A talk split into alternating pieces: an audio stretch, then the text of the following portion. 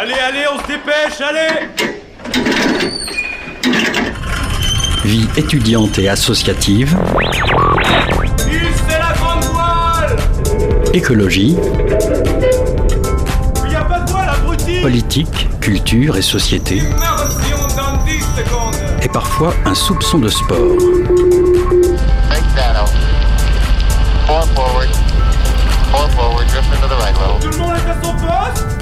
Du lundi au jeudi, 18h-19h, le sous-marin, la quasi quotidienne d'infos de Radio Campus Angers. Il est 18h sur les ondes de Radio Campus. Oyez, oyez matelot, on est dans le sous-marin, votre émission quasi quotidienne d'actualité. En première partie d'émission, on commencera avec une chronique d'Isabelle de Ciné Légende. On reçoit également Sylvain euh, Wavran, j'espère que je le prononce bien, artiste plasticien et euh, taxidermiste pour parler de son, exposition, Chimère dans le repère urbain. Nous accueillerons ensuite Adam Dafoscope pour sa chronique euh, politique et Arnaud Leroyer, directeur de l'association Olivier Girand, pour discuter de la réinsertion des personnes détenues dans la société. Et enfin, on se musclera les zygomatiques avec Florent des Folies Angevines. Radio, Camp- Radio Campus en immersion dans le sous-marin, c'est parti pour une heure.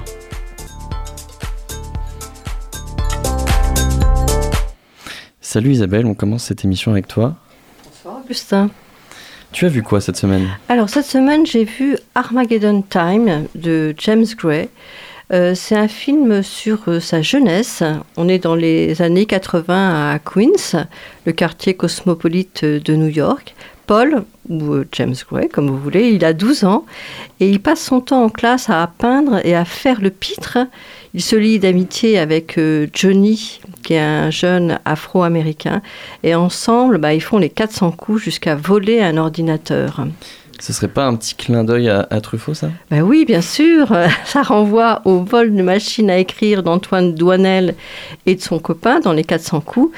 Et euh, James Gray dit bien que c'est un de ses films de chevet. Et si on revient à, Paul, eh bien, il quitte son collège public car il est trop indiscipliné et on le met dans une institution euh, privée, UP, avec bien sûr ses rages de vice.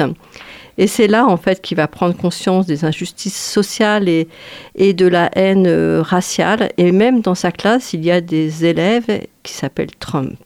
Est-ce que tu as aimé ce film? Ouais, alors surtout par, euh, pour les acteurs. Il y a deux acteurs formidables. Il y a le jeune qui incarne euh, bah, euh, James Gray, c'est Jeremy Strong. Il fait passer beaucoup d'émo- d'émotions dans, dans son jeu. Et puis, bien sûr, il y a Anthony Hopkins. Moi, je suis une fan, peut-être vous aussi. Ouais. Et, Acteur euh, culte. oui, voilà, exactement. Il est dans le, le rôle du grand-père compréhensif. Il a une présence énorme, comme d'habitude.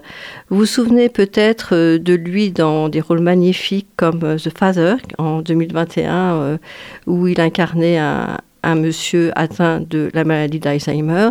Et puis aussi dans les films chics de James Ivory, Vestiges du jour, j'ai dû le voir, je sais pas, 45 fois, je ne m'en lasse pas. Ou alors encore, c'est peut-être ce à quoi tu pensais, Augustin, en le terrifiant Hannibal Mhm. de Ridley Scott. Et puis, bah, c'est un film de souvenirs, donc c'est un film de souvenirs tendre et sans effet. Alors, on est loin des films noirs et violents qui ont fait la, réputation de James Gray. Donc, c'est une jolie parenthèse, voilà, sans, plus. À voir aux 400 coups et au Gaumont.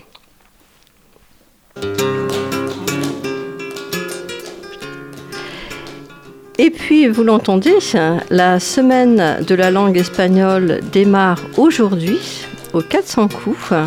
Euh, vous pouvez voir tout le programme sur le site parce qu'il y a 11 films que je ne vais pas énumérer ici, mais moi j'ai deux coups de cœur. Euh, L'hilarant euh, El Buen Patron avec Javier Bardem en patron paternaliste, mais pas si gentil que ça. Il y a beaucoup, beaucoup d'humour dans ce film. Et puis un film qui est paru cette année, qui euh, est Asbestas de Rodrigo Sorogoyen. C'est un thriller bio. Tu te demandes peut-être ce que c'est. Ça m'intrigue. Et euh, ça se déroule en, en Galice. Il faut aller le voir hein, pour en savoir plus. Et d'ailleurs, une rétrospective de, de- des films de Rodrigo Sorogoyen euh, va être présentée en sa présence au Festival Premier Plan 2023. Tu connais les dates du festival? Oui, je vous les donne. Allez, c'est du 21 au 29 janvier et euh, il faut absolument euh, voilà, pouvoir se dégager cette semaine-là. Et je pense qu'on en reparlera dans cette chronique. Est-ce qu'il y a d'autres sorties cette semaine? Oui, il y en a une qui m'intrigue. Euh, je pense que je vais aller le voir. C'est Reste un peu de Gad Elmaleh avec lui-même dans le rôle principal. Alors ce film, il n'a rien à voir avec son rôle dans Chouchou, qui avait rassemblé euh, quand même 4 millions de spectateurs au cinéma en 2003. Là, pour lui, il s'agit de raconter euh, sa conversion au catholicisme, son amour pour la Vierge et comment est-ce qu'il peut avouer ça à sa famille qui est de religion juive. Alors c'est au 400 coups, mais que au 400 coups, Augustin. D'accord. Pas au Gaumont, ni à Cinéville. Donc les 4 millions de spectateurs, je ne suis pas sûre que ça va, être plus on va atteindre ça. Merci beaucoup Isabelle pour ta chronique ciné. À bientôt la semaine prochaine. À la semaine prochaine, j'espère. Ouais. Et on passe maintenant, euh, je donne le relais à, à, ma chère collègue Mathilde euh, pour son interview. On reçoit donc euh, euh, Sylvain Wavran, Vavran, vous allez me dire votre nom parce que vraiment j'ai peur de mal le prononcer. Donc artiste plasticien et taxidermiste pour parler de son exposition Chimère dans le repère urbain. Sylvain Wavran. Wavran. Wavran. Okay. Yes. Donc vous êtes l'un des deux artistes du projet de recherche et de création Chimère. Bonsoir. Bonsoir. Vous êtes euh, ici seul ce soir, mais vous avez travaillé en étroite collaboration avec Thomas Cartron, artiste plasticien et photographe. Euh, une collaboration qui a aussi été possible parce que vous êtes tous les deux lauréats de la résidence des arts visuels du repère urbain à Angers pour cette année 2022. Votre travail euh, à vous est davantage porté vers la taxidermie, à savoir l'art de préparer, d'empailler et de monter des animaux vertébrés morts en leur conservant l'apparence de la vie. euh, comment vous est venue l'idée d'associer à la fois la taxidermie, la photographie et, et l'art plastique pour ce projet? Alors déjà c'est euh, une grande aventure qu'on mène avec Thomas depuis quelques années de, travailler ensemble. On a monté un collectif qui s'appelle Nos Années Sauvages qui est basé à Rouen. On a l'habitude de travailler tous les deux avec d'autres artistes et là c'était l'occasion grâce à cette bourse art visuel de la ville d'Angers de euh, se retrouver vraiment tous les deux autour d'un grand thème qui, qui nous touchait, euh, le mythe de Persée et Méduse donc qui parle évidemment de la figure du héros, de la figure du monstre, euh, avec tout un tas d'artefacts autour de, de cette histoire, notamment le bouclier bien connu dans lequel Persée se reflète et, voit le reflet aussi de, Méduse avant de lui trancher la tête. Euh, ça parle évidemment des, métamorphoses, des créatures hybrides, d'animalité. Donc il y avait vraiment un, une, logique à se retrouver tous les deux par rapport à, cette thématique qu'on a choisie ensemble. Euh, on a travaillé pendant trois mois au repère urbain euh, dans, dans, une résidence de 50 mètres carrés où on a pu changer cet endroit en atelier pour préparer cette expo qui a inauguré le 13 octobre dernier qui est visible jusqu'au 31 décembre. Et euh, l'usage de la taxidermie, en tout cas de la matière animale organique, est, évidemment connecté à cette histoire, puisque Méduse est présentée euh, comme un, personnage hybride. Elle est issue des titans, donc bien, av bien avant les premiers dieux euh, gréco-latins. Et elle elle a des ailes euh, d'or, elle a des mains de bronze, elle a des cheveux en serpent. Euh, tout ça fait que ça invite à, s'interroger au niveau plastique aussi par rapport à ces, matériaux, à ces, matières, à ces animaux. Euh, donc moi j'essaie d'injecter constamment dans ma pratique la matière organique, notamment en récupérant des animaux que je récupère sur le bord de la route, qui sont décédés naturellement, ou issus de la récupération. Là, par exemple, il y a une installation dans le repère urbain qui s'appelle Les Pétrifiés, qui représente une quarantaine d'animaux naturalisés trouvés sur le bon coin pour l'occasion, que j'ai pétrifiés, que je recouvert de ciment, euh, puisque Méduse a ce pouvoir bien connu aussi de, de pétrifier tous les êtres vivants de son regard. Euh, on parle souvent des humains, on parle souvent des héros qu'elle qu a pétrifiés, euh, mais on parle très peu aussi de ce qui constitue le vivant, donc là des, des, des oiseaux et des mammifères que, que vous pourrez découvrir dans l'exposition. Alors, euh, chimère, c'est à la fois le nom de votre exposition, mais aussi une créature mythologique, euh, parfois même autre chose. Il y a plusieurs définitions euh, qui précisent ce qu'est une chimère. D'abord, le fait qu'elle soit un monstre de formes diverses, ayant généralement la tête d'un lion, le corps d'une chèvre et la queue d'un dragon et crachant du feu. Mais aussi l'idée que cet animal fantastique permet l'évasion dans des rêveries sans consistance. Dans quelle définition vous retrouvez-vous le mieux? Peut-être les deux. C'est pour cette raison que vous avez ajouté un S à chimère. Exactement. En fait, chimère, c'est plutôt au sens de, de rêve chimérique, de, de possible, de, de vision. Euh, notamment avec le travail de Thomas, il, a, il, il, imprime, il est plutôt dans la photographie, en tout cas la photographie artisanale, en utilisant des techniques anciennes euh, qu'il va. Comment dire ça euh, triturer, euh, couper, transformer pour euh, faire de nouvelles images. Euh, il imprime notamment beaucoup de, choses sur des miroirs. il questionne vraiment notre rapport au, regard et en cela, ça, se connecte évidemment à, cette référence de chimère.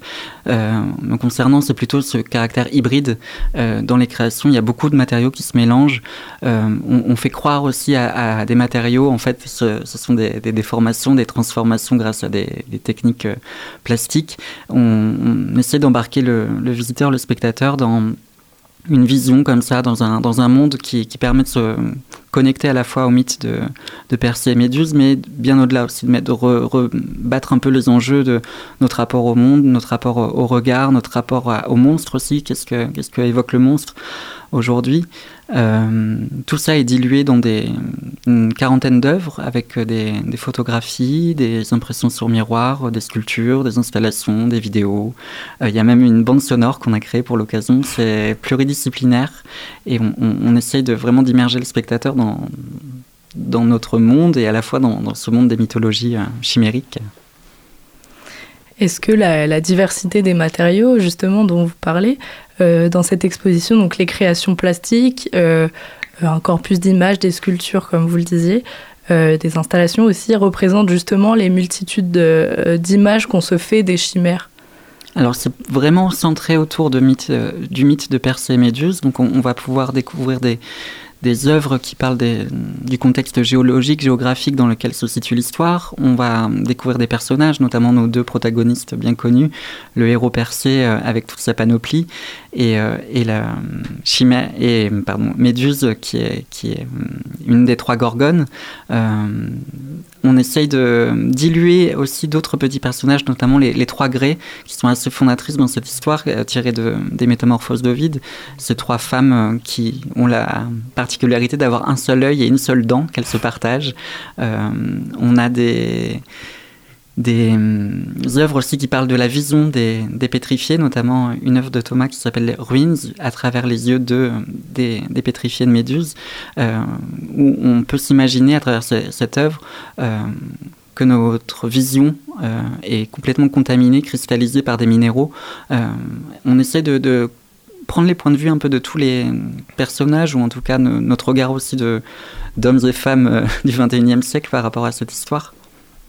Qu'est-ce qui vous a fasciné dans, dans cet univers mythologique, illusionniste de, de rêverie au point d'en faire un, projet artistique alors c'est l'extrême actualité aussi de, ces histoires euh, ancestrales qu'on étudie euh, parfois au collège, au lycée, qui sont là depuis des millénaires. C'est hum, des vecteurs de, morale, d'histoire entre des hommes et des femmes, entre des dieux, entre des créatures, euh, dans, des contextes souvent politiques un peu, complexes. On est immergé quotidiennement dans, ces histoires-là aussi. Euh, euh, notamment cet été, on était en pleine canicule et je sais que ça, a orienté une de mes pièces, justement les pétrifiés, qui sont euh, complètement englués dans, du béton, dans du ciment. Pour moi, c'est une manière de parler de la bétonisation des villes, de la chaleur, du fait de, mettre à distance tout le vivant, parfois à, côté de nos vies. Et ces métamorphoses, ces chimères, ces, ces histoires sont des, des clins d'œil à des vies passées, mais aussi à des alertes pour euh, notre vie future. Donc, euh, on s'en inspire encore et toujours. Le sujet mythologique euh, est assez classique en peinture. On parle même de peinture mythologique. Euh, beaucoup d'artistes ont exploité cette, euh, cette thématique. Je, pense à Botticelli, euh, Raphaël, Nicolas Poussin, François Boucher, par exemple. pourquoi, vous en avez un peu parlé, mais pourquoi remettre au goût du jour la mythologie dans l'art? Alors, c'est purement de la, fascination aussi de, notre part, et puis de la part d'autres artistes qui traitent de ce sujet.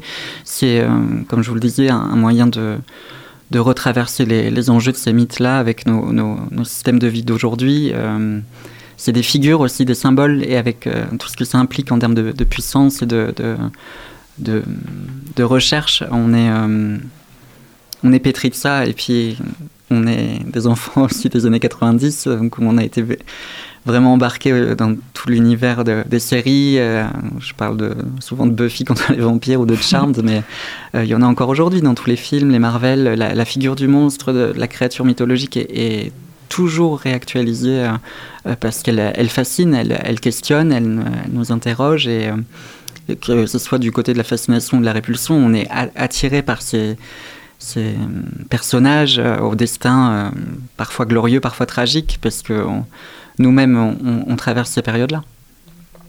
Quelles ont été vos inspirations pour ce travail?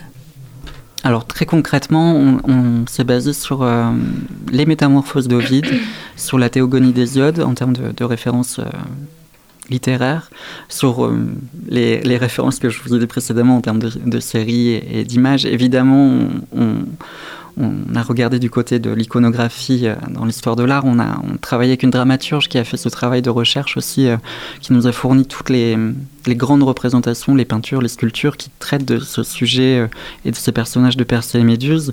on lui a même confié la réécriture du mythe de Persée et Méduse en partant de nos enjeux et des enjeux contemporains.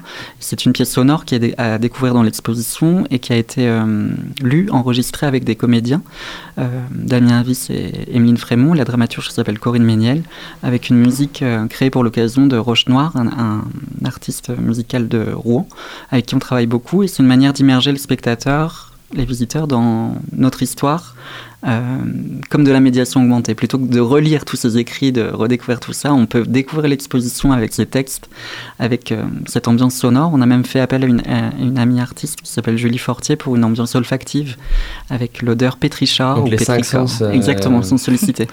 c'est un bon moyen de cristalliser aussi euh, une expérience. on, s'en rend compte en, psychologie aussi. Euh, si vous, avez l'odorat, la vue, le, son qui sont au même endroit au même instant, on, pourra, on peut se rappeler un peu mieux de l'exposition et c'est assez chouette pour le public, je crois. Vous faites des gâteaux aussi pour le goût euh, Alors non, mais on a, pour le vernissage, on a demandé au protocole de la ville d'Angers de d'établir un, vernissage avec la colorimétrie de l'exposition, à savoir l'ardoise, la pierre, euh, le béton. Euh, c'est euh, extrêmement cohérent de bout en bout. Quand on peut le faire, c'est assez magique de faire ça. Et, j'en profite pour remercier toute cette équipe incroyable du repère urbain qui nous a accueillis pendant 3-4 mois même. Et encore aujourd'hui, on y va assez souvent. On a eu la chance de pouvoir aussi développer une scénographie avec les ateliers décors de la ville d'Angers. Il y a des, des talents incroyables là-bas aussi. donc on a essayé de transformer le lieu tout en s'en inspirant. Euh, à découvrir jusqu'au 31 décembre, évidemment. Euh, alors, euh, comment, question un peu vaste, mais comment rendre la, moderne la mythologie au 21e siècle? Ah, ah. Je crois qu'il n'y a pas besoin de parler de modernité parce qu'elle elle nous touche profondément, en fait, que ce soit par les écrits, par le visuel, par les, les, thématiques qui, qui sont aborder, euh, si on se plonge un tout petit peu plus dans, dans Persée et Méduse, il y, a, un destin tragique de, ce personnage, Méduse, qui est une femme extrêmement belle, et, qui attire toutes les convoitises et, qui est les jalousies également, et notamment de la déesse Athéna. Et euh, Méduse finit euh, violée par le dieu Poséidon dans le temple d'Athéna et ah, évidemment, on parle encore et on en parlera toujours du mouvement MeToo, mais euh, c'est des, thèmes qui étaient déjà traversés il y a, il mille ans et on, est encore dedans. Donc il y a encore des enjeux, il y a encore du travail à faire pour essayer de d'améliorer notre, notre société. Mais dans le mythe, euh, c'est Athéna, elle punit la, femme, elle ne punit pas euh, Poséidon, et elle le transforme en méduse. Donc ça questionne aussi enfin c'est pas ça naît d'une violence en fait ce mythe là exactement une punition une double punition mm. euh, pardon je n'ai plus de voix euh, Méduse est souvent, comme on le disait, représentée euh, à la fois comme une divinité puissante, comme une créature monstrueuse ou encore comme une victime séduisante. elle repousse, elle attire, elle est beaucoup utilisée aujourd'hui comme, comme symbole de la colère des femmes et figure sexualisée. Euh, et, du coup, est-ce que votre travail à vous sur Méduse s'inscrit aussi dans cette dimension féministe? Alors, pas vraiment. On est là pour justement se reposer ces questions-là. On n'apporte pas de réponse. à travers sa figure et toutes les œuvres proposées, on essaie de re-questionner les visiteurs sur euh, le sujet du héros, le sujet de la, créature, ou en tout cas de, cette, euh, de ce personnage euh, divin, notamment la figure du héros. En fait, à travers, j'ai réalisé un autoportrait en, en, percé avec. Il est reconnaissable percé avec un bouclier, les sandales ailées, mmh. une épée, le casque d'Hadès qui rend invisible. Ça fait quand même pas mal d'attributs. De, et, et, en fait, en, en enlevant ces attributs-là, euh, on se rend compte que c'est simplement un humain. Donc euh, s'il n'avait pas eu l'aide des dieux et de ses attributs, peut-être qu'il n'aurait pas entrepris cette aventure.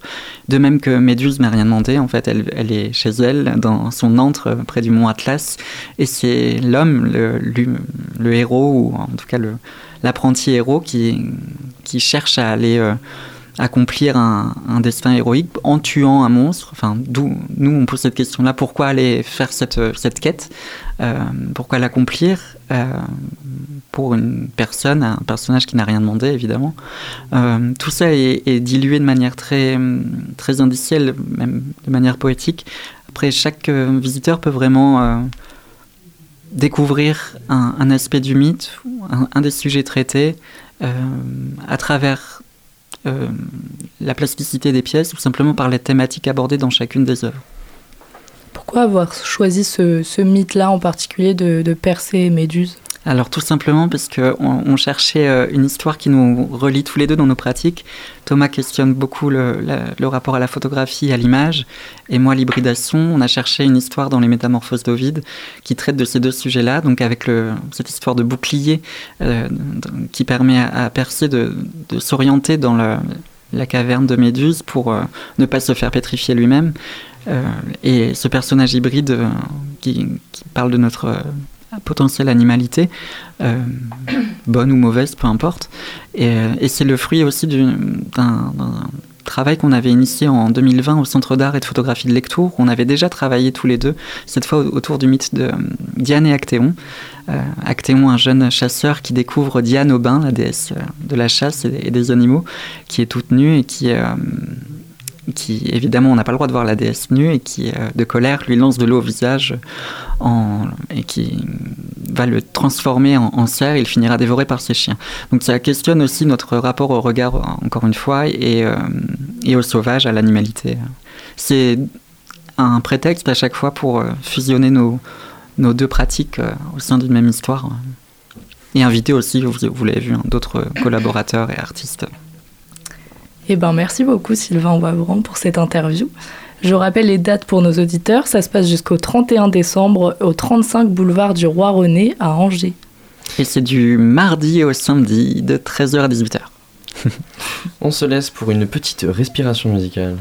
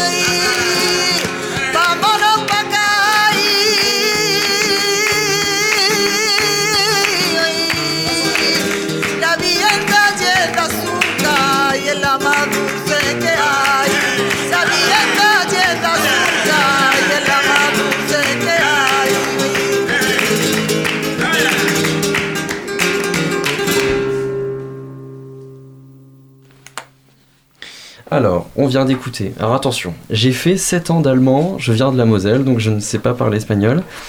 Si quieres venir de te, te vienes de Inès Bacan. Voilà, bon, alors j'espère que. J'espère que j'ai bien dit.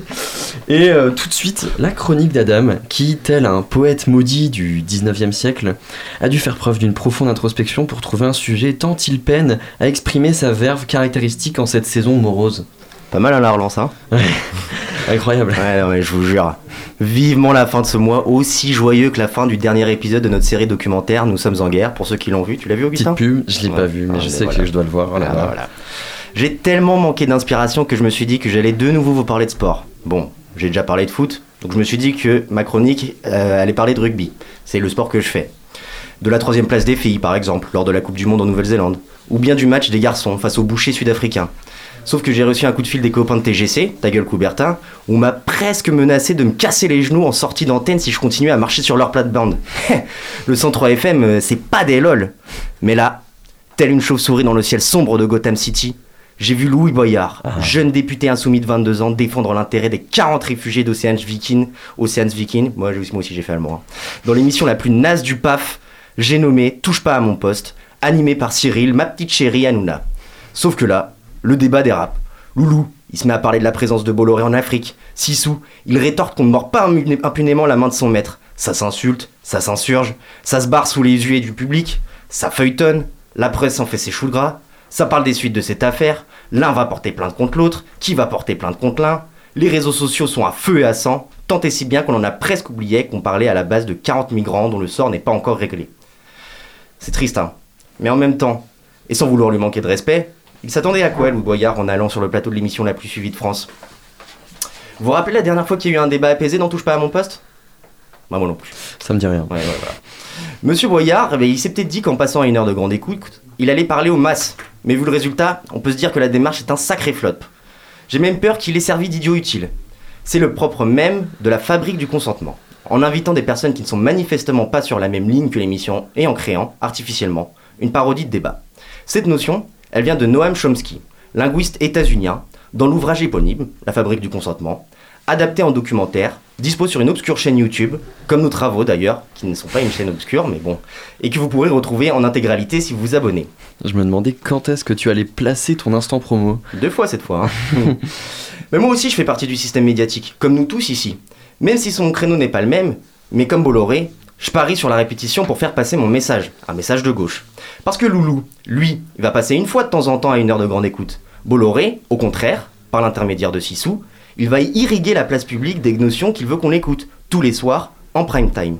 Donc, quand Loulou il participe à Touche pas à mon poste, bah c'est un combat perdu d'avance. En jouant le jeu du système, Monsieur Boyard, tout représentant de la nation qu'il est, s'est condamné à répondre à des choses qui ne lui servent pas, ni lui, ni la nation. La seule chose que ça prouve, c'est qu'on n'a pas encore trouvé la formule pour parler au plus grand nombre. Et pourtant, c'est pas comme s'il en existait des émissions qui parlent politique. Il me semble par exemple que cela, cela serait judicieux pour Louis Boyard de participer au sous-marin. Ah bah là. Oui, bah lui, il est pas plus vieux qu'un étudiant de L3, il a autant de barbe que toi. Peut-être en devait-il prendre de la graine s'il souhaite imposer ses propres sujets à l'agenda imé- à l'agenda médiatique. Sur ce, topette et bonne émission. Merci beaucoup Adam pour cette euh, super chronique. Euh, alors j'ai moi j'ai autant de barbe que lui. Bon, bien, bon, bref, certes. Euh, on passe maintenant à la deuxième interview de l'émission. Bonjour Arnaud Levoyer. Bonjour. Vous êtes bénévole de l'association Olivier Girard, Girand, une association d'accueil des familles de personnes détenues. On vous reçoit dans le cadre des journées nationales des prisons qui ont lieu du 21 au 27 novembre. Donc dans le cadre de ces journées nationales des prisons, vous organisez une rencontre le mardi 22 novembre avec comme thématique la réinsertion. Pour cet événement, vous travaillez, euh, vous travaillez avec plusieurs autres associations avec lesquelles vous formez un groupe, le groupe euh, Angevin Concertation Prison, dont vous êtes euh, le, lien presse de, de ce groupe. Un des objectifs principaux de notre système euh, pénitentiaire, c'est de limiter au maximum la, la récidive, c'est le principe de la réinsertion. À l'heure actuelle, comment ça se passe pour la, réinsertion dans les prisons? Comment comment c'est à l'heure actuelle? Alors on est face à un enjeu de société qui est extrêmement important parce qu'en fait, euh, on pourrait dire aujourd'hui que la prison est en échec. En échec parce que on, euh, peut la juger euh, par rapport à ce fameux taux de récidive qui est de 60% dans les 5 ans qui suivent la libération des détenus. Et ben, 60% de récidive, ça n'est tout simplement pas acceptable. Et là, au moins, tout le monde est d'accord.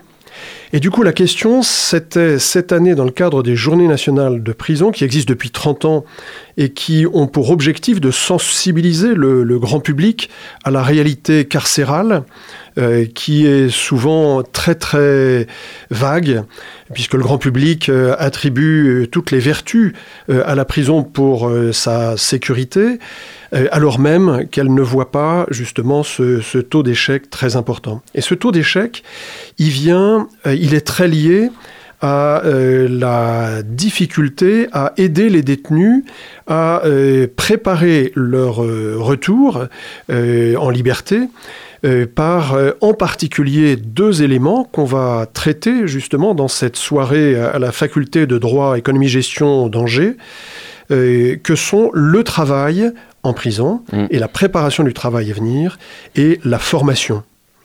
Et on va avoir cette année un plateau euh, absolument remarquable euh, par des experts qui vont être présents et qui vont pouvoir, dans le grand amphi Volnay de cette faculté, euh, permettre au grand public, qui est en entrée libre durant cette soirée, de pouvoir voir alterner des petits courts-métrages très didactiques avec des tables rondes d'experts.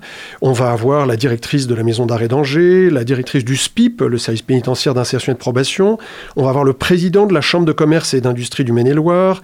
On va avoir une euh, enseignante, chercheur, maître de conférence absolument remarquable qui a travaillé sur l'environnement carcéral.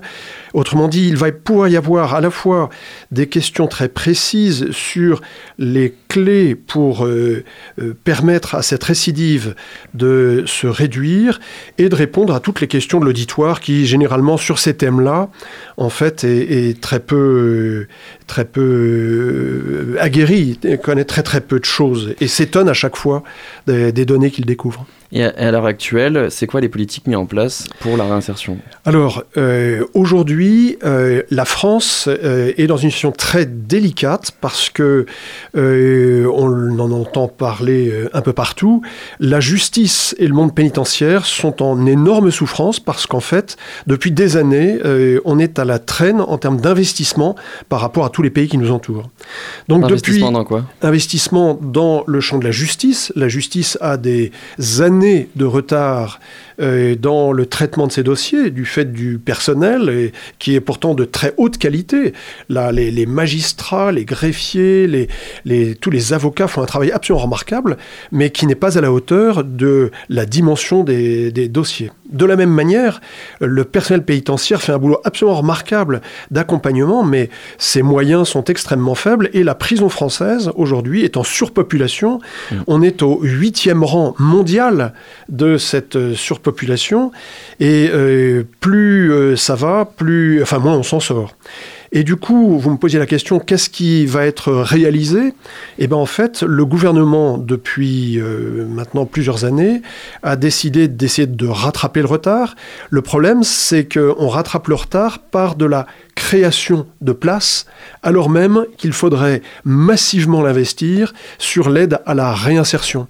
Parce qu'en fait, plus on construit plus on remplit, plus on remplit, moins on en sert, moins on en et moins on insère, plus la récidive euh, arrive. Et du coup, on est sur un serpent absolument terrible d'échecs. Et la logique de, il y a trop de gens dans les prisons, on va construire plus de prisons au lieu de se dire, on va essayer qu'il y ait moins de gens en prison. Exactement. Si je, grossis le trait. En, tous les cas, on voudrait essayer que euh, le moins de détenus ne reviennent, parce que euh, quand un détenu revient, 60% dans les 5 ans, c'est un échec considérable. Aucune entreprise n'accepterait d'avoir 61% d'échecs. Mm. Et, pourtant, c'est ce qu'on qu'on a. Beaucoup de détenus n'ont pas de formation. Certains ne savent ni lire ni écrire en français. Euh, se pose alors la question de l'orientation professionnelle et de la formation. Comment est-ce que actuellement, là en, en 2022, sont abordées ces problématiques? Alors, en fait, euh, il y a le travail et la formation. Alors déjà, sur le travail, c'est important de voir que seuls 12% des détenus ont accès aux ateliers du travail, 12% accès au service général de prison, Mm. c'est l'entretien des locaux, le fonctionnement, etc. Et on est, euh, depuis mai 2022, euh, face à une grande réforme où euh, les euh, statuts du détenu sont en train d'évoluer pour essayer de rapprocher sur certains droits le droit du travail commun avec le droit du travail en prison. Donc là, c'est un effort. Le problème, c'est qu'entre la réforme et sa mise en œuvre, il va se passer pas mal de temps. Parce qu'actuellement, il n'y a pas de vrai contrat de travail pour les détenus. Il existe seulement un acte d'engagement signé par le directeur de la prison et par le détenu. Donc, est-ce que reconnaître ce travail par un contrat que les prisonniers font, on, va en parler après des chiffres de, du, travail en prison, est-ce que reconnaître ce travail par un contrat, c'est- quelque chose d'intéressant à mettre en place? Est-ce que c'est juste symbolique? Ou est-ce que ça aurait un vrai effet positif sur la reconnaissance de ce travail-là et sur à terme la réinsertion?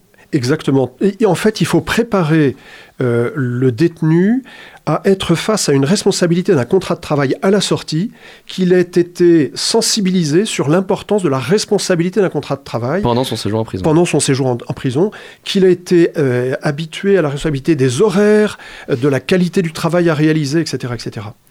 Et pour ce qui est de la formation, vous me posiez la question, ce qui est très important, c'est de voir que 52% des détenus n'a aucun diplôme. Mm. 11% souffrent d'illettrisme, 75% ont un niveau inférieur au CAP, 85% reçoivent un enseignement inférieur au bac. C'est un constat absolument terrible et ça vient du fait, euh, certes, d'un- d'une précarité qui est très forte, d'une réelle pauvreté euh, qui a été donnée. Ce sont des, des- si- s'ils ont pas- sont passés à l'acte, c'est certainement aussi par un niveau euh, qui leur a été donné très très faible. Voilà. Et pour leur permettre de se réinsérer correctement, il faut vraiment engager un travail très important sur le thème de la formation. Et quand on dit la formation, c'est euh, le français, des fois tout simplement, Mhm. puisque euh, 24% des détenus sont étrangers. Mhm. Donc c'est- très important. Et, et- et du coup, après, c'est de les engager à avoir envie de se former. Parce que seuls 14% le demandent. Mm. C'est extrêmement faible. Et euh, le, ce travail, euh, ce- cette formation en prison, elle est que sur la demande. Est-ce que euh, imposer une formation, ça, ça serait quelque chose de, de possible? Est-ce que c'est bien? Est-ce que ça serait viable? Non, de la même manière que le travail à l'époque était une punition obligatoire Mm. et qui est, est devenu sur Un base choix, oui, un oui. choix volontaire, et ben de la même manière pour la formation, c'est une totale liberté. Maintenant, la question c'est que fait-on pour susciter cette envie en- et cette prise de conscience que sans formation, ils seront mis en grande précarité, grande difficulté pour trouver un emploi, et des fois c'est des formations qui sont pas si complexes que ça. Mm. euh, voilà. Par contre, c'est énormément d'investissement, et du coup, on en revient toujours à la notion de où est orienté le budget Oui. de l'État. Aujourd'hui, il est très fortement orienté vers la construction de l'immobilier, qui coûte euh, un, un- un argent fou, euh, et toute notre sensibilisation du grand public, c'est d'essayer de sensibiliser tout le monde sur le fait qu'il est très important qu'on on surinvestisse euh, l'offre de travail à l'intérieur et l'offre de formation et l'accompagnement euh, intérieur des détenus Donc, il, il pour qu'ils s'en sortent. il faudrait plus d'accompagnateurs sociaux, plus d'éducateurs, plus de... Plus euh, aussi d'un- travail psychologique, puisque aujourd'hui, euh, le 80% des détenus souffrent d'un trouble psychologique ou Mm. psychiatrique, et donc ça commence des fois Ou souvent post-traumatique. post-traumatique, mais autrement dit, on est quelque part un hôpital de santé mentale. La prison, euh, entre guillemets, compense et supplée euh, l'hôpital et la psychiatrie en France, qui est un- dans un désarroi terrible. Et du coup, des fois, c'est de commencer par la santé, puis ensuite par l'aide euh, à la sensibilisation, la formation, Mm. et puis une fois qu'ils rentrent là-dedans, où ils prennent des rythmes, etc., ben, c'est de passer au travail. C'est tout un enchaînement et une construction nouvelle à, à- à mettre en place. Et questionner le projet de bah, maintenant tu vas sortir de prison dans deux ans, dans six mois, dans euh, dix, dix ans. Ça sera quoi ton projet à ce moment-là? Et pas que on le, le, le, le détenu soit libéré et soit un peu dans, dans, dans le grand bain euh, sans, sans projet. Adam, tu voulais, tu voulais poser une question? Ouais, euh, d'ailleurs, justement, à ce propos de qu'est-ce que tu fais après, euh, sur la question de la récidive, c'est peut-être aussi euh, lié, en tout cas, je sais pas si vous l'expliquez comme ça aussi, mais lié à des revenus du travail faibles, comment, par exemple, certaines activités criminelles, le deal, notamment de drogue, etc., etc., où tu peux gagner beaucoup plus que euh, dans un revenu, même quand tu fais des études, euh, bah, par exemple, en- quand tu es en bac plus 5 et tout, tu te retrouves avec un job à, à 1600 euros, mais que tu te, te retrouves à faire la même somme en une semaine en dealant euh, Mhm. du shit en bas du quartier, Ouais. peut-être que c'est aussi une question, euh, une problématique sociale qui dépasse cette question-là, quoi. Certainement, et c'est là aussi où l'accompagnement euh, individuel, le, le grand soutien, euh, qui est d'ailleurs euh, fait par beaucoup d'associations euh, du euh, groupement Angevin Concertation Prison, hein, qui, aident les détenus, qui aident et soutiennent les familles. L'association Olivier Girand euh, accompagne, soutient les familles euh, avant les parloirs, et c'est- un, travail absolument remarquable qui est réalisé, bah, justement permet quelque part ce détournement de cette tentation euh, financière par des, moyens inappropriés pour entrer au contraire dans la découverte de l'opportunité d'une normalisation pour leur famille. Et ils- beaucoup de détenus ont des enfants, des épouses, et ils vivent des souffrances absolument terribles. Ils font vivre des souffrances terribles à leur famille, et ils en prennent conscience. La question après, c'est comment on peut les étayer par un logement. Euh, 28% des détenus qui sortent n'ont pas de logement. Mmh. Ben, vous êtes à la rue euh, ou vous squattez chez des copains, etc. Et vous replongez, c'est des cercles vicieux. Cet accompagnement à la réinsertion et à la sortie de prison, il est absolument essentiel. C'est, j'ai envie de dire, une grande cause nationale. Euh, plutôt que de dire euh, sécurité, on construit des places et, on en cabane, l'emprisonnement ne résout rien s'il n'y a pas à côté ou pendant euh, un travail d'accompagnement individuel, psychologique, social, formation, travail. J'aimerais citer les chiffres de l'Institut Montaigne.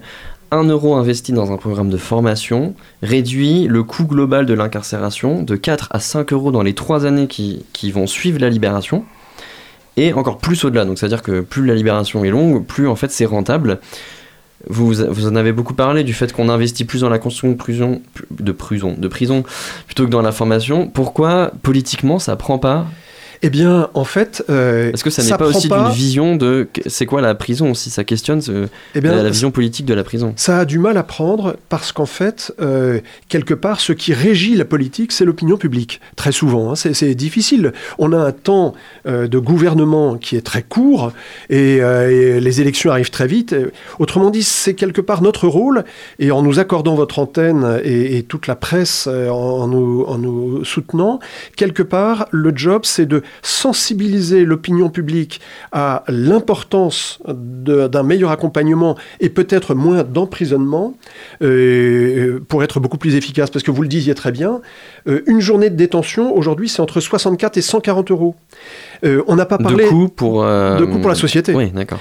Euh, on n'a pas parlé des peines alternatives. Aujourd'hui, euh, on, on plonge de manière euh, un peu systématique, et c'est un, un regard que tout le monde a euh, vers euh, l'incarcération, parce que l'incarcération paraît être la, la, la, la- ce qui va tout régler. Mm. Or, euh, il ne, ça ne règle rien.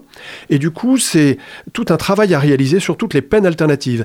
Et euh, justement, à la faculté euh, droit, économie, gestion, on va également faire parler les euh, tiges, les travaux d'intérêt généraux, et puis également toutes les autres peines qu'on pourrait avoir avec la semi-liberté, le bracelet électronique, etc., qui sont bien plus efficaces pour des peines courtes Mm. sur des taux de récidive qui sont deux fois moins élevés que celle de euh, l'emprisonnement, et beaucoup, beaucoup moins coûteuse pour l'État. Mm. Donc là, il y a euh, à remettre en place, déjà au niveau de l'opinion publique, pour que l'opinion publique agisse sur les élus, et pour que les élus euh, avancent dans des politiques moins euh, carcérales. Il y a aussi un- un- une problématique avec, dans- dans- avec la prison, c'est la notion de dignité. Est-ce que redonner de l'humanité et de la dignité en prison, c'est aussi lié aussi complètement avec euh, la surcharge des prisons, euh, ça aiderait aussi à cette réinsertion-là. De mettre en valeur cette dignité, cette humanité et de dire vous n'êtes pas des, des, des, des- des rebuts, vous avez, vous avez une chance Absolument. Un homme déjà qui travaille, avec la responsabilité de son travail, des rythmes, qui n'est pas dans le désœuvrement, l'isolement de sa cellule. Euh, aujourd'hui, euh, en France, il y a entre une heure et une heure et demie d'activité par jour. Est-ce qu'on arrive à imaginer ce que peut être euh, sur des personnes fragilisées psychologiquement ou psychiatriquement euh, l'enfermement dans 9 mètres carrés avec une seule heure de sortie. Alors que le travail ou la formation, ils le disent tous d'ailleurs les, les, détenus, quand ils sortent pour de la formation, mm. quand ils, ont l'impression de retrouver une part de liberté et, comme vous le disiez, de dignité. Mm. Et c'est ça qui les remettra debout. C'est là-dessus qu'il faut qu'on réussisse à investir euh, massivement. Ça, serait ça le, le, une, hypothèse de solution, c'est de faire des, des, formations qui sont à l'extérieur, encadrées, et du coup le détenu sort la journée il revient le soir. Euh. Alors, après, bien évidemment, le magistrat évalue la dangerosité, euh, de la personne et ce qui euh, est plus adapté à ça. Mais au moins que les peines alternatives puissent se déployer au maximum de leur réalité possible et qu'à l'intérieur de la prison, on fasse un travail de soutien considérable qui, comme vous l'avez très bien dit, s'amortira énormément par des coûts bien plus faibles que 60% euh, de récidive en 5 ans. C'est fou. Ça, on jette l'argent par les fenêtres. Quoi. J'aimerais finir avec, avec, une question qui, qui, qui, remet dans le contexte. Une vision très sécuritaire de la société euh, promeut la, prison comme une punition euh, et surtout une mise à l'écart de la société de personnes gênantes. Alors que dans les faits, la prison, c'est l'intermédiaire entre une condamnation judiciaire et une sortie dans la société. Est-ce que cette vision de la prison, comme j'ai dit, de, une punition et euh, toi, va, ailleurs, euh, est-ce que cette vision-là, elle freine aussi les politiques de réinsertion? Alors, euh, elle, elle, a freiné. J'ai envie d'en parler au passé parce qu'aujourd'hui, il y a une prise de conscience unanime que l'incarcération n'est pas seulement punitive, elle est un sas entre une condamnation et une sortie. Et euh, ça, au moins, on est tous d'accord euh, sur ce sujet. Euh, les politiques en premier, hein, qui ont parfaitement pris conscience de ça. Et, du coup, la question, bah, c'est personne ne remet la notion de punition en cause, la condamnation, la peine. Ça, personne ne la remet en cause. Mais par contre, il faut s'intéresser beaucoup plus à une capacité de sortie. Une sortie sèche, c'est un drame. Une sortie avec une formation et une sortie accompagnée après, et les associations jouent un rôle absolument remarquable. Il y a euh, à peu près dans le GACP, le groupement, le groupe euh, Angevin Concertation Prison, 10 associations euh, qui œuvrent de manière généreuse avec à peu près 400 bénévoles pour justement accompagner, soutenir les familles, parce que les familles, c'est le premier creuset de soutien des détenus, mais aussi les détenus pour permettre justement cette réussite. Merci beaucoup Arnaud Le, le Voyer, vous représentez le groupe Angevin Concertation Prison. Euh, donc je rappelle c'est le mardi, mardi prochain, le mardi 22 novembre, à l'amphi, je sais... À l'amphi Volnay, et objectivement le plateau va être d'une très grande qualité. Sur la thématique de euh, la réinsertion. La réinsertion par le travail et la, formation, avec des témoignages euh, d'experts vraiment de haut niveau. C'est l'heure d'une deuxième pause musicale sur les ondes de Radio Campus. pop pop pop pop pop pop pop pop pop pop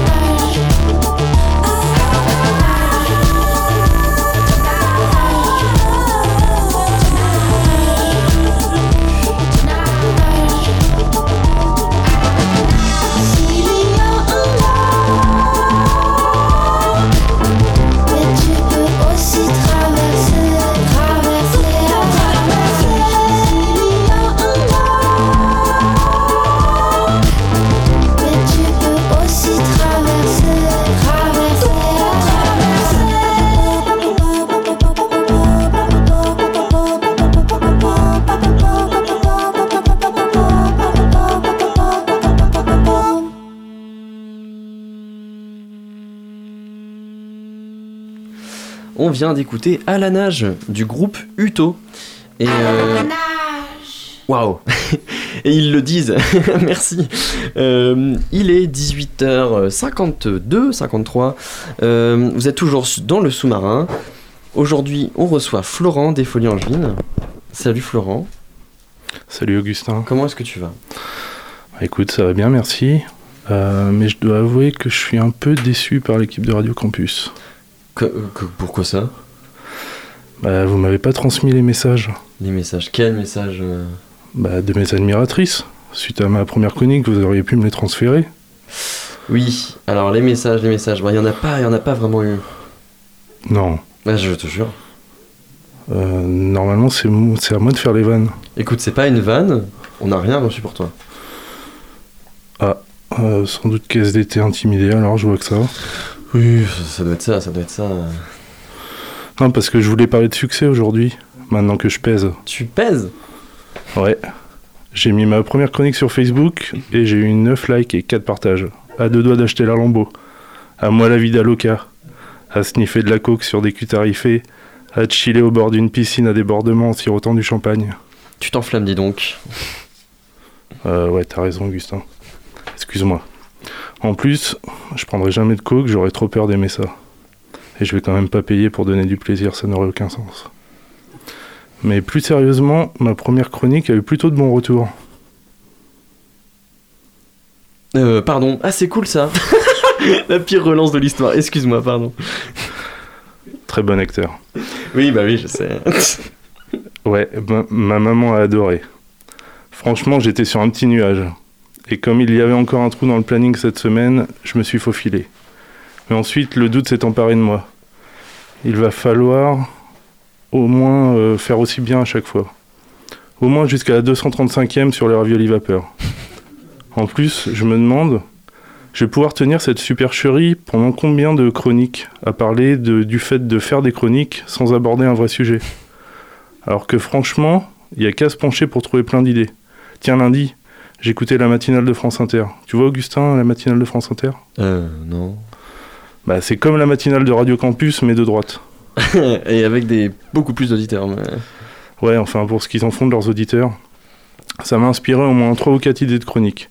Entre l'hypocrisie de notre grand leader dans son interview sur les libertés en Iran et une publicité pour avoir une piscine chauffée en plein hiver et faire rager ses voisins, pour un peu, Pascal Pro m'aurait presque manqué avec ses idées périmées depuis le Big Bang. Enfin, tant que Léa Salamé ne présente pas une émission sur l'écologie où elle culpabiliserait le prolo et lui demanderait de faire des dons parce que c'est un vilain pollueur, l'honneur est sauf. Alors, euh, c'est pas ce qui vient d'être fait là euh, sur France 2 à l'instant Récemment? Euh, Je t'ai dit, Augustin Levent, c'est à moi de les faire. Non, mais sérieux? Alors, ça va définitivement pas être facile de faire preuve de miséricorde à son égard. Est-ce que t'es es toujours là avec nous, Florent? Oui, pardon, Augustin, je me disais juste, peut-être que votre adresse email est compliquée à trouver et que c'est pour ça qu'il n'y a pas eu de message pour moi. Il y a un lien vers nos contacts dans le menu du site. Ah. Bon, je te propose de, conclure. Euh. Oui, t'as raison, Augustin. Bon, comme on n'a pas de budget, je demande aux auditrices et aux auditeurs d'imaginer une musique épique avec des violons sur cette conclusion. J'aimerais juste dire que peu importe la qualité de nos prochaines chroniques à chacune et chacun d'entre nous, l'important c'est de tenter, d'expérimenter, de se tromper parfois, mais de toujours se relever pour aller patiemment vers celle sur les raviolis vapeur. Et que si en chemin on provoque la sortie de route, l'aquaplaning, qu'on part totalement en quenouille, on espère tout de même avoir pu vous faire esquisser un sourire. En plus maintenant, le planning est plein jusqu'à au moins la fin décembre, donc ça me laisse le temps de trouver un vrai sujet, sans devoir subir à nouveau la matinale de France Inter. Merci beaucoup Florent pour euh, cette chronique.